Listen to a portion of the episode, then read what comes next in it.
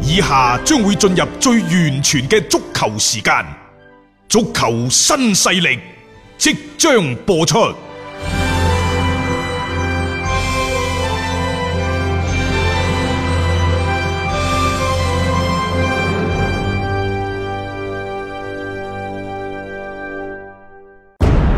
足球場，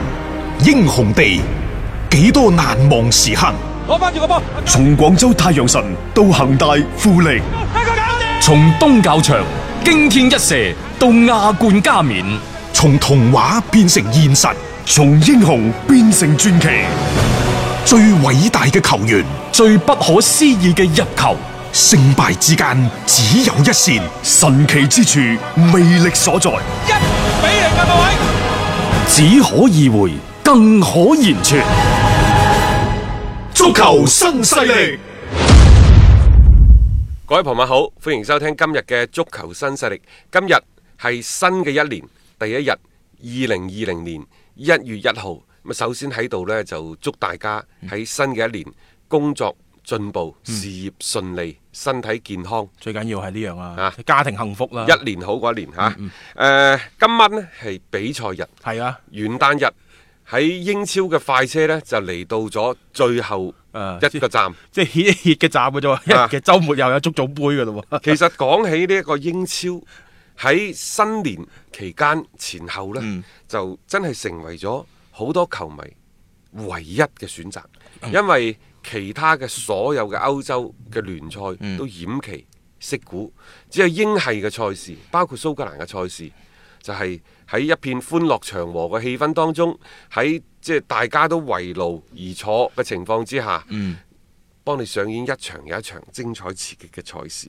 其實對於英格蘭嚟講呢，呢、個就係佢哋嘅傳承，呢、個亦都係佢哋嘅足球文化。儘管好多個教練都喺度紛紛質疑，四十八個鐘頭之內打兩場嘅賽事，咁樣合適咩？咁樣對球員嘅身體產生嘅傷害，你哋有冇預計得到啊？摧等殘等啊，簡直啊係，有啲多嘅呢，就十一日之內會打五場嘅 賽事，啊呢啲就係即係英超獨特嘅賽制 啊，嗯俾英超、英冠、英甲等等英乙啲球隊教練佢哋帶嚟一個殘酷嘅啊，但係卻係熱鬧無比嘅咁樣嘅賽程。冇錯，但係一啊方面可能你喺度講球員嘅身體受到摧殘，但係另一方面嗰種嘅熱鬧、嗰種嘅吸情嘅程度啊，嗯係其他嘅賽事絕無僅有。嗯，冇錯，即係起碼將所有嘅焦點全部就聚攏喺啦英格蘭本土嘅賽事本身，一句講晒，你能力越大，你責任 越大。所以鬼叫你係 第一商業聯賽咩？係啊，係咪？啊因為英超嘅賽事，我始終認為同其他嘅咩西甲、意甲相比呢，佢除咗有競技水平之外，佢仲有一個娛樂性。嗯，佢將娛樂性包括呢個商業性係推到個極致。你咁受關注嘅賽事，咁多激烈嘅身體對抗、快速嘅攻防節奏，仲有懸念重生嘅賽果等等，呢個係吸引大家對你嘅關注。你唔可能係你既有你有你既得到咗你嘅利益，利益係咯，你又唔付出，邊有可能嘅啫？其實你環顧過去一百幾年英超嘅歷史，你係睇到嘅，就係、有英格蘭職業賽事嘅本身就已經有呢一個所謂嘅新年嘅賽程。嗯，啊呢、個所謂嘅魔鬼密集嘅賽程。啊！佢哋係一直都係咁樣堅持落嚟嘅，由來已久。佢並唔係話突然間炮袋，喂，不如我哋推行呢樣嘢咧。即係某程度嚟講，呢、一個係屬於佢哋可能喺節日裏邊一個都幾重要嘅一個項目。喺某喺某一個階段，其實英格蘭嘅頂級聯賽對英格蘭本土嘅球迷嚟講，個吸引力都喺度下降緊。只不過即係人哋係一個自我嘅調整、嗯自我嘅探索、修正。佢係去到上世紀嘅六七十年代、六十年代啦，先至係正式確定咗咁頻密嘅。啊即係佢嗰啲咩節禮日嗰啲比賽呢，一路都有，有係但係即係喺節禮日同埋新年之間再加輪賽事呢，係啦你可以話係一個天才 嘅發明，雖然對球員嘅身體帶嚟咗一定程度嘅傷害，但係我哋從嚟都未聽過話喺咩新年期間，啊因為要踢咗三場賽事，而有球員突然間喺球場上不適，嗯，啊攰係攰噶啦，但係你識輪換噶嘛？係啦，你你唔係淨係得十一個人踢波㗎。你我講到底，其實呢一段時間係幾考驗一個主教練佢嘅行兵布陣，點樣樣去用一啲嘅球員係去盡可能地保護到佢哋嘅情況底下，又發揮最大嘅戰力。節假日除咗帶嚟高收視率之外，最關嘅一樣嘢，英超聯賽因為呢一個所謂新年前後嘅快車，嗯佢係獨享咗全球嘅媒體同埋球迷嘅關注。嗯，即係成為咗寵兒啊，可以咁樣講啊。啊甚至乎，我覺得喺呢段時間，佢亦都唔單止係足球運動，係整個體育圈裏邊嘅一個盛事。英超嘅版權之所以升值得咁快啊，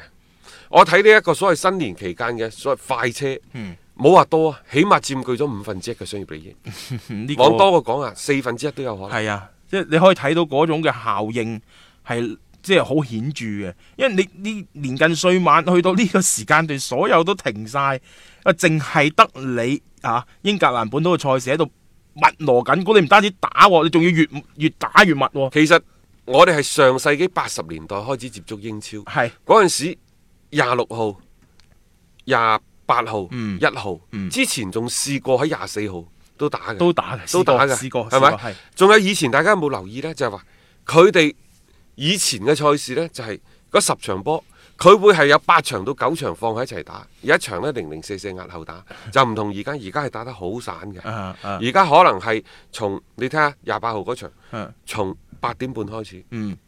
廿三點一廿場三點一點半一點半一 場，兩點一場，係啊，有啲呢就四點四鐘點仲有一場，係總之就係成日就係圍住你啊。英超喺度轉㗎，即係鋪天蓋地。你諗下，其實就喺英格蘭當地，由佢哋嘅一個嘅中午時分一路去到晚上，都係用呢個足球係做一個全覆蓋。誒、你如果你打開一啲嘅即係電視機啊或者網站，可能你都要俾呢啲嘅信息啊轟炸。其實所有都係利益喺度驅動，啊，所有都係即係因為我全球獨享，因為獨此一家別無 分號，咁啊個個喺度睇啦，你唔一睇都冇得睇啦。個流量聚集埋一齊。係咁啊，自不然呢，各種咩商業贊助、電視轉播就水漲船高。嗯俱樂部有錢啊，可以簽到更加多嘅球員翻嚟，嗯賽事就更加之精彩。即係呃佢係一個好好嘅閉環嘅良性循同環，埋一個聚集嘅效無應。盡嘅利益喺度不斷咁去推動。嗯，我有時成日覺得咧，某程度上佢呢一段時間嘅賽事可以媲美咧，好似世界盃期間嘅嗰種嘅效應，其實又係一個短時間裏邊誒大頻率嘅賽事，然後集中一齊啦去展現，而喺嗰個時期，你亦都冇其他嘅即係話相對高水平嘅賽事，你可以去選擇，你亦都只能夠去選擇佢。反正你而家呢個新年賽程呢，肯定受傷嘅風險就大㗎啦，嗯攰啊嘛。你避唔開嘅呢樣嘢，但係另一方面，咁吸引嘅假日商機。嗯，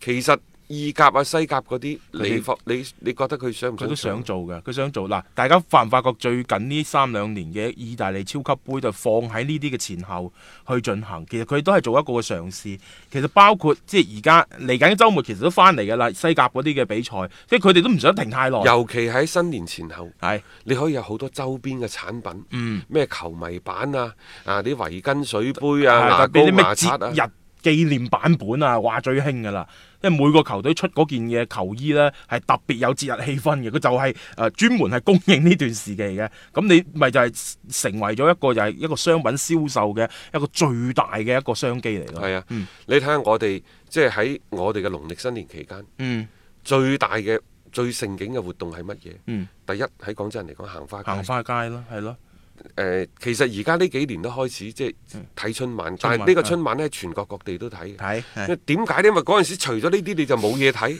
呢個亦都係即係大家即係節日裏邊嘅一個選擇咯。你睇下春晚嗰陣時嗰啲廣告有啊幾多？好犀利！即係嗰個時候，因為又係其實咪等於就係呢一種嘅聚集嘅效應啫嘛。你同一時段裏邊，你其實冇咩其他好嘅選擇，咁、可能你都會更加多去關注呢你樣嘢。有冇發現今年 CBA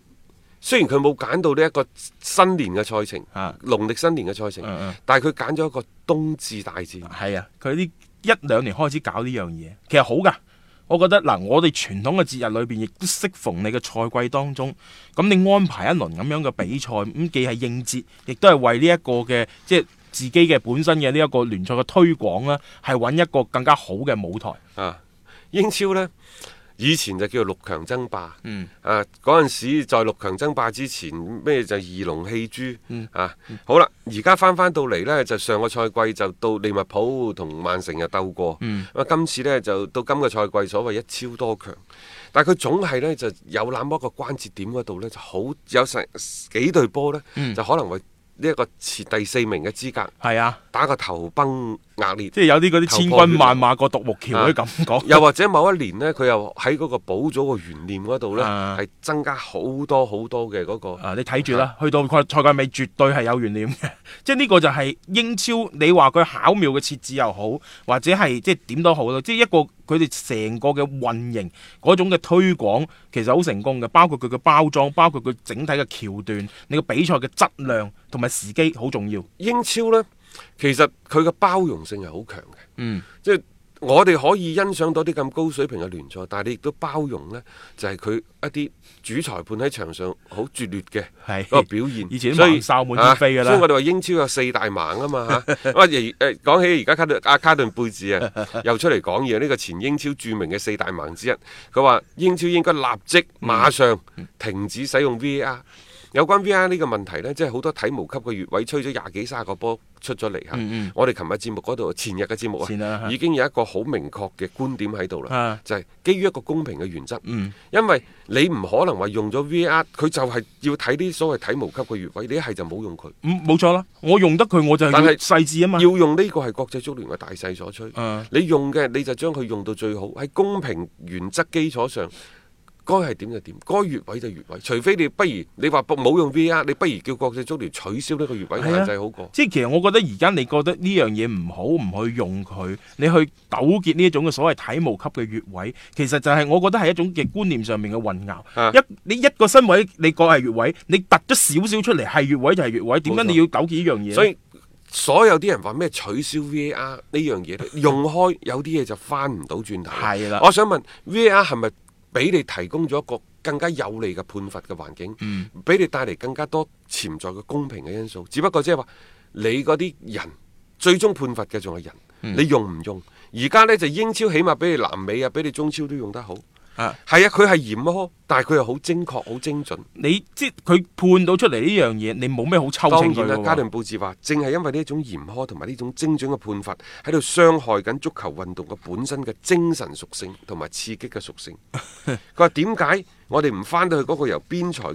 判決越位嘅時代呢？呢、個真係屁股指揮腦袋。嗯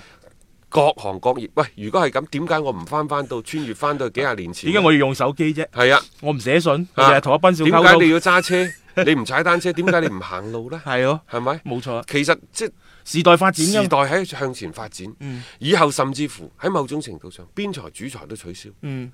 啊唔出奇噶，咁你咪用機器嚟代替，你啊又相對好咁還原到比賽場上面嘅公啊正。你而家話雲計算啊，喺度偷我哋嗰啲個人嘅私隱，你不如唔好用雲計算。但係雲計算一方面可能係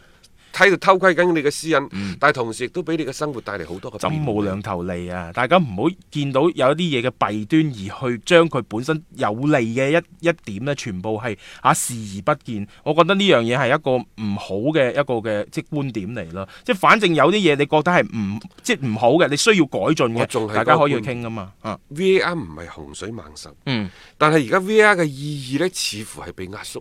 大家對佢嘅批評嘅聲音係遠遠大過呢一個肯定嘅聲音。嗯，對於 VAR 嘅意義呢，而家壓縮到近乎於零，即係有同冇都一樣嘅啫，冇都可能仲好 啊！翻翻到邊裁嘅年嗰、個時代可能仲好。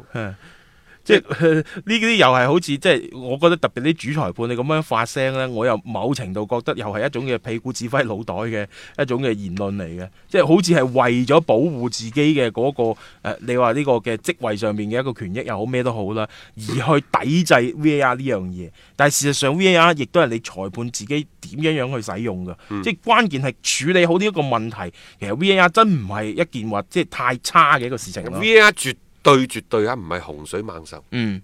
佢係一個有利嘅輔助工具係，你自己點樣用，應該交翻俾自己咧去好好喺去把公握。平嘅原則之下，嗯你如何更加靈活地使用呢個 VAR，先至係即係用好用足 VAR 嘅即係今後嘅發展嘅趨勢。有魄力，有魅力。踢聽波就聽新勢力。一個為足彩愛好者度身訂造嘅全新資訊平台北單體育，經已全面上線。北單體育擁有基於北京單場賽事作出全面評估嘅優秀團隊，雲集張達斌、陳奕明、鐘毅、李漢強、呂建軍等大咖，為你帶嚟更專業嘅賽前預測分析以及賽後總結報告。北單體育無需註冊，一鍵辦理。想避免足彩市場起起伏伏，快啲嚟微信搜索公眾號北單體育。